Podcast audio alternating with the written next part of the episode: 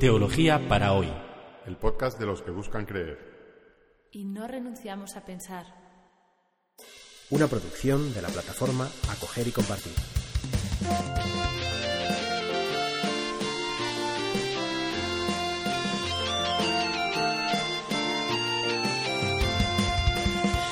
Bienvenidos al episodio 67 de Teología para hoy, titulado Un caso de conciencia.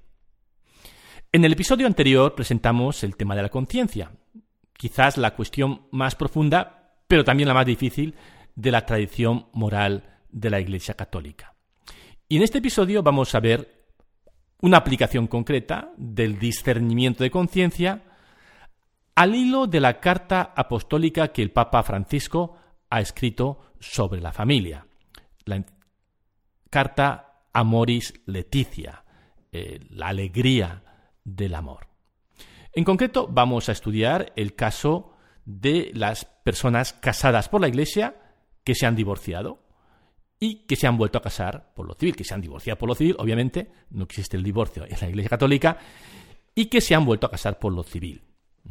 Si estas personas en buena conciencia pueden participar de la comunión.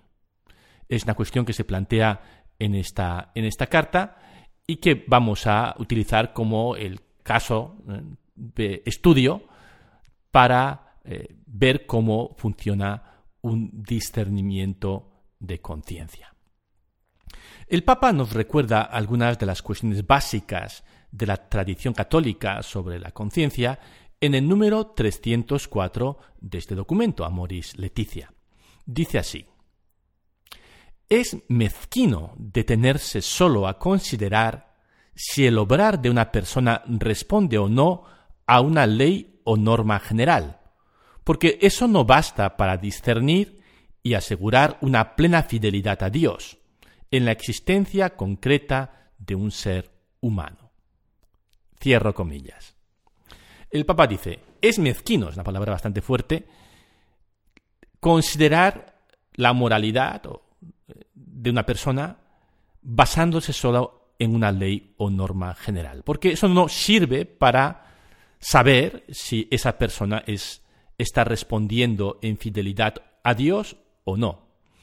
Y podríamos decir, no sirve en, eh, en, ninguno de los dos sentidos. Es decir, una persona podría estar cumpliendo externamente una ley normal, una ley moral, y, y no estar verdaderamente respondiendo al, a la voluntad de Dios, y al revés, una persona podría estar violando o transgrediendo una norma general y aún así estar eh, obedeciendo lo que, lo que Dios quiere o lo que sí, la, voluntad de Dios, ¿no? Es mezquino detenerse solo a considerar, dice el Papa, si el obrar de una persona responde o no a una ley o norma general, porque eso no basta para discernir y asegurar una plena fidelidad a Dios en la existencia concreta de un ser humano. Bien, vamos a continuar leyendo este mismo párrafo. Dice así, Abro comillas. Ruego encarecidamente que recordemos siempre algo que enseña Santo Tomás de Aquino y que aprendamos a incorporarlo en el discernimiento pastoral. Y ahora cita a este gran eh, teólogo del medievo, Santo Tomás. Aunque en los principios generales hay necesidad, cuanto más se afrontan las cosas particulares, tanta más indeterminación hay. En el ámbito de la acción, la verdad o la rectitud práctica no son lo mismo en todas las aplicaciones particulares, sino solamente en los principios generales. Y en aquellos para los cuales la rectitud es idéntica en las propias acciones, esta no es igualmente conocida por todos. Cuanto más se desciende a lo particular, tanto más aumenta la indeterminación. Y aquí termina la cita de Santo Tomás y también la cita de la encíclica. El Papa recurre al, gran teólogo del medievo, quizá uno de los, quizás el más, uno de los, de los cinco pensadores más influyentes de la historia de, la teología católica. ¿eh? Y, y Santo Tomás dice algo, pues, pues muy de sentido común, ¿no? Que una cosa es la norma general, que es algo eh, que como está ahí en, el, en la teoría es, es, algo seguro, pero cuando uno desciende a, lo concreto, a la práctica de la vida, pues esa, esa certeza eh, teórica empieza a, a quebrarse, ¿no? Dice, repito, cuanto más se desciende a lo particular, tanto más aumenta la indeterminación. Sigo leyendo encíclica de Papa Francisco. Es verdad que las normas generales presentan un bien que nunca se debe desatender ni descuidar, pero en su formulación no pueden abarcar absolutamente todas las situaciones particulares. Al mismo tiempo, hay que decir que, precisamente por esta razón, aquello que forma parte de un discernimiento práctico ante una situación particular no puede ser elevado a la categoría de una norma.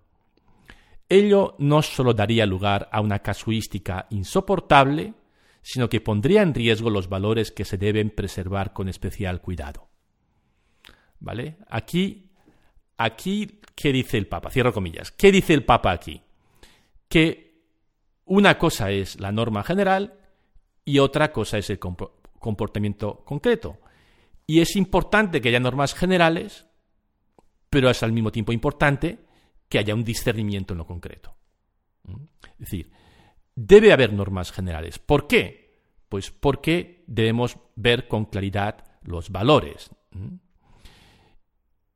Pero esas normas generales, cuando se aplican a lo concreto, pues eh, eh, hay que eh, hay que matizar, ¿eh? ¿no? se pueden aplicar sin más, puede haber excepciones. Y la pregunta sería, ¿y por qué no hacemos una norma tan precisa o normas tan precisas que podamos eh, encontrar una solución escrita y formulada incluso en los casos más difíciles o más, eh, más excepcionales? La respuesta del Papa es que eso no solo daría lugar a una casuística insoportable, es decir, habría que hacer tantísimas normas que sería realmente agobiante ¿no? para, para los cristianos seguir esa casuística eh, que resultaría, en palabra del Papa, insoportable. No solo eso, sino que una normativa que descendiera a cada detalle pondría en riesgo los valores que se deben preservar con especial cuidado. Es decir, que los árboles no nos permitirían el bosque, ver el bosque. Es decir, que es importante que haya normas generales para que tengamos claro la idea y, los valores y hacia dónde debemos tirar, y que, pero que esas normas se apliquen con cuidado a las situaciones particulares. Y que no es posible crear una, legislación tan prolija, o que no es aconsejable crear una legislación tan prolija, que tenga en cuenta todas, todas las excepciones. ¿no? Cuidado, que aquí estamos hablando de, ley moral, ¿eh? no estamos hablando de la ley civil. En la ley civil sí que puede ser interesante evitar eh, que se escape eh, el que quiera escaparse de la ley creando una, una legislación minuciosa. Pero aquí, aquí la ley moral supone que el que lo obedece eh, no está haciendo trampas en el solitario. Es decir, eh, la ley moral está para ayudar a la persona a actuar bien. Y en principio, no, no, no para atraparlo, no para, para, evitar que se escape. Está allí para, para que la persona tenga una referencia objetiva, pero no, puedes, no, no, no está diseñado con los mismos criterios que la ley civil. Eh, que procura evitar que la gente listilla pues se escape de la norma. ¿no? La norma moral no, no presupone eh, eh, en, el, en, el, que lo obedece una, una, una astucia, una maldad que trata de escaparse de esa norma, todo lo contrario. Es decir, el, el, el que obedece una norma moral lo, hace porque quiere. Y, y, lo, y, lo, y, trata de, trata de, de, de actuar en, en, buena voluntad, ¿no? No, no, no escabullirse. Por eso es importante que haya normas claras y generales en el horizonte, pero que mm, se ande con una cierta libertad a la hora de aplicarlo a cada caso concreto. Hasta aquí la teoría, ¿eh? hasta aquí el número 304 de la carta apostólica a Moris Leticia. eh, amor y Leticia, sí, la, alegría del, del amor. El número 305, que es el siguiente, obviamente, eh, pasa a un caso concreto. Y es el caso, concreto de las personas que, han que, viven en una situación irregular. Y en concreto, eh, podemos pensar en las personas que han estado pasadas sacramentalmente por la iglesia, que han celebrado su, boda eh, ante el altar, pero que por la razón que sea se han separado, incluso han obtenido un divorcio civil, y cada uno por separado, o por lo menos una de, los miembros por, su cuenta, ha contraído un matrimonio civil con, una tercera persona. Esa persona que vive casada civilmente que tiene un matrimonio eclesiástico no anulado anterior, ¿puede recibir la comunión en la Iglesia católica? La respuesta de la norma es no. Y además el Papa ha dicho que no tiene intención de cambiar la norma. ¿Por qué? Pues no lo dice, pero uno puede suponer que si la Iglesia cambiara la norma de la indisolubilidad del matrimonio, mm, estaría, enviando un mensaje equivocado a la sociedad. ¿no? Los católicos creemos que el matrimonio es para siempre, es un compromiso entre, entre un hombre y una mujer que se dicen un sí para toda la vida y no tiene vuelta atrás. Así que el Papa eh, dice que no va a cambiar la norma acerca de la indisolubilidad del matrimonio. Ahora bien, se plantea si puede haber, en un discernimiento de conciencia, excepciones a esta ley o norma general.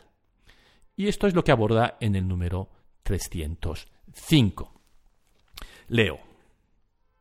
Por ello, un pastor no puede sentirse satisfecho solo aplicando leyes morales a quienes viven en situaciones, entre comillas, irregulares, como si fueran piedras que se lanzan sobre la vida de las personas. Es el caso de los corazones cerrados que suelen esconderse aún detrás de las enseñanzas de la Iglesia, y cita, para sentarse en la cátedra de Moisés y juzgar, a veces con superioridad y superficialidad, los casos difíciles y las familias heridas. Cierro comillas.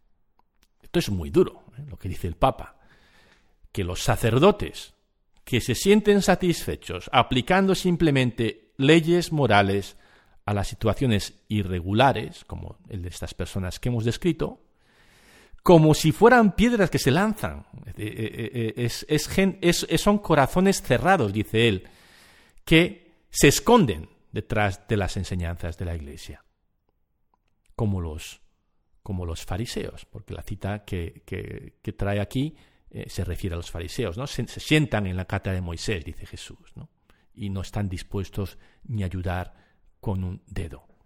El Papa realmente eh, habla con, dureza y con, y con una fuerte recriminación a los sacerdotes, a los pastores, que se limitan simplemente a aplicar fríamente la ley moral a personas que viven en situaciones irregulares y, difíciles. Seguimos leyendo, aquí el Papa va a citar una reflexión que proviene de la Comisión Teológica Internacional, que es un grupo de, teólogos de gran prestigio que han sido seleccionados por el, por el Papa, por, el Vaticano, y que se reúnen periódicamente para tratar distintos temas. Y, nos, y dice así, abro comillas. En esta misma línea se expresó la Comisión Teológica Internacional, y ahora cita un texto de la Comisión Teológica Internacional. La ley natural no debería ser presentada como un conjunto ya constituido de reglas que se imponen a priori al sujeto moral, sino que es más bien una fuente de inspiración objetiva para su proceso, eminentemente personal, de toma de decisión. Cierro comillas de la Comisión Teológica y cierro comillas del Papa.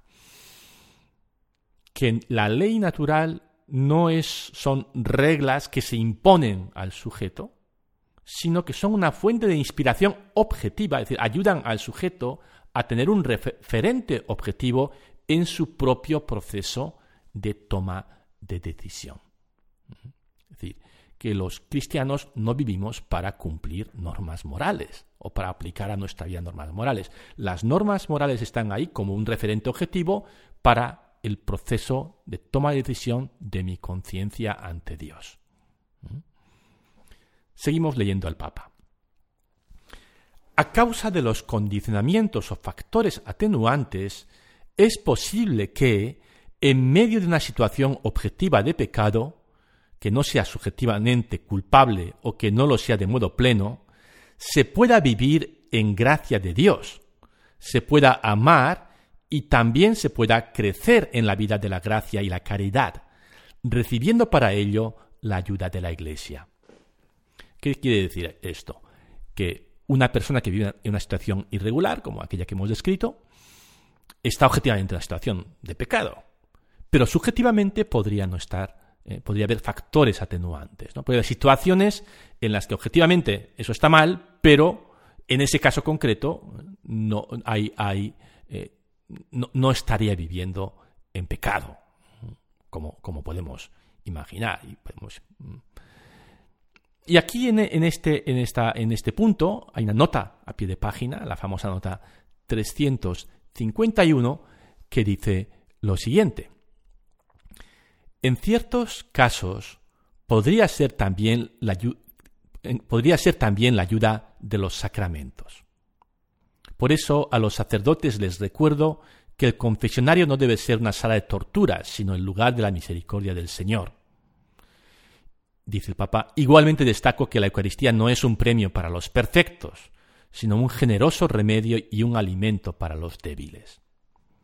Quiere decir que, que las personas que están objetivamente en una situación irregular, pero que subjetivamente hacen lo que pueden, eh, pueden, no, solo subjetivamente en su interioridad, sino que en su vida hacen lo que pueden, o no, o no, no hay otra salida mejor, pueden recibir los sacramentos, incluido la Eucaristía, que no es un premio para los perfectos, sino un generoso remedio y un alimento para los débiles. Dejamos la nota 300 en 51 y volvemos al, texto del párrafo 305 de la carta a Moris Leticia y terminamos de leer este número. El discernimiento debe ayudar a encontrar los posibles caminos de respuesta a Dios y de crecimiento en medio de los límites. Por creer que todo es blanco o negro, a veces cerramos el camino de la gracia y del crecimiento y desalentamos caminos de santificación que dan gloria a Dios. Recordemos que un pequeño paso en medio de grandes límites humanos puede ser más agradable a Dios que la vida exteriormente correcta de quien transcurre sus días sin enfrentar importantes dificultades. La pastoral concreta de los ministros y de las comunidades no puede dejar de incorporar esta realidad. El discernimiento, cierro comillas, el discernimiento debe encontrar posibles caminos de respuesta a Dios. No se puede decir a una persona, mira, no hay remedio para ti. Y porque eso sería abocarlo a la desesperación. Hay que discernir caminos posibles, ¿eh? posibles, de respuesta a Dios y de crecimiento en medio de los límites y de las dificultades. Porque personas que viven una situación irregular y difícil eh, y que dan un pequeño paso de, acercamiento a Dios, en medio de esos grandes eh, límites, ese pequeño paso, dice el Papa, puede ser más agradable a Dios que la vida exteriormente correcta de quien transcurre sus días sin enfrentar importantes dificultades atendamos a las personas, viene decir el Papa, y a su situación concreta. No nos quedemos ¿eh? en la norma general, porque la norma general, y esto es lo que viene diciendo desde el principio, ¿eh? no, no te dice todo lo que hay en la persona.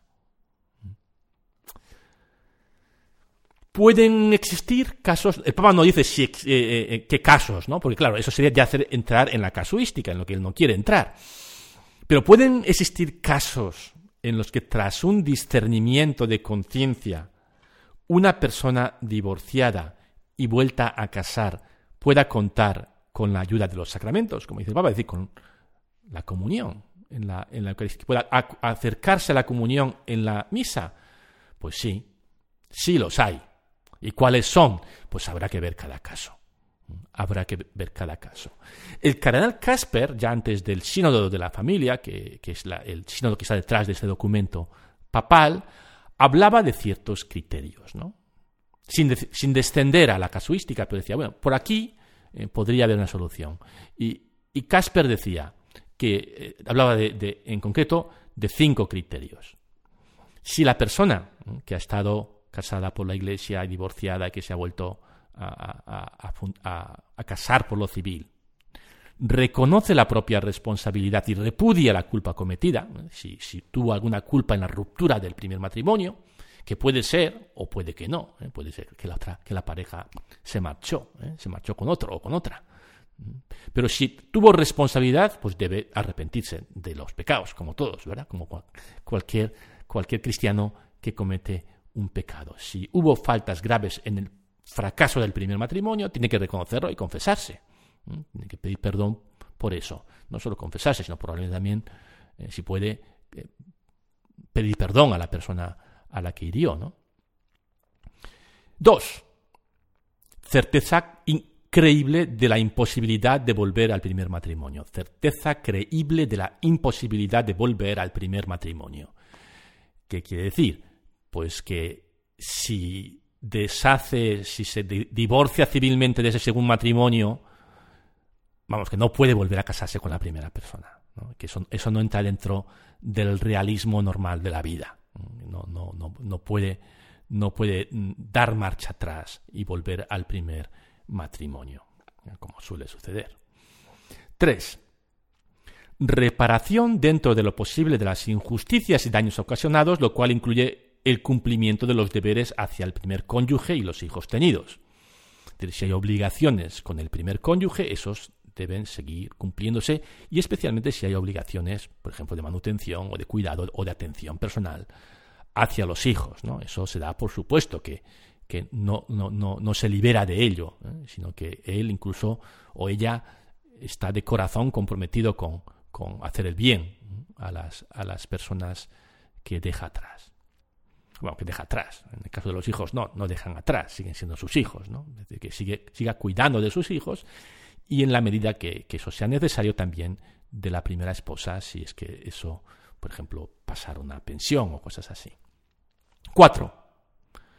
Pruebas de la seriedad de la nueva unión durante un largo periodo de tiempo, es decir, a través de una voluntad decidida y públicamente reconocible de una vida en común duradera, como realidad jurídica y moral. Que quiere decir que la segunda relación en la que él está metido hoy o ella está metida ahora eh, no es un ligue, no, no, es, no es algo pasajero, sino que es algo serio, incluso algo refrendado jurídicamente, por ejemplo, con un matrimonio civil. 5. Constancia suficiente del esfuerzo por llevar una vida cristiana y existencia de motivos sinceros para participar en la vida sacramental. Es decir, que la persona que pide los sacramentos no lo hace pues por quedar bien socialmente o por una cuestión puramente externa, sino que sinceramente busca a Dios en esos sacramentos.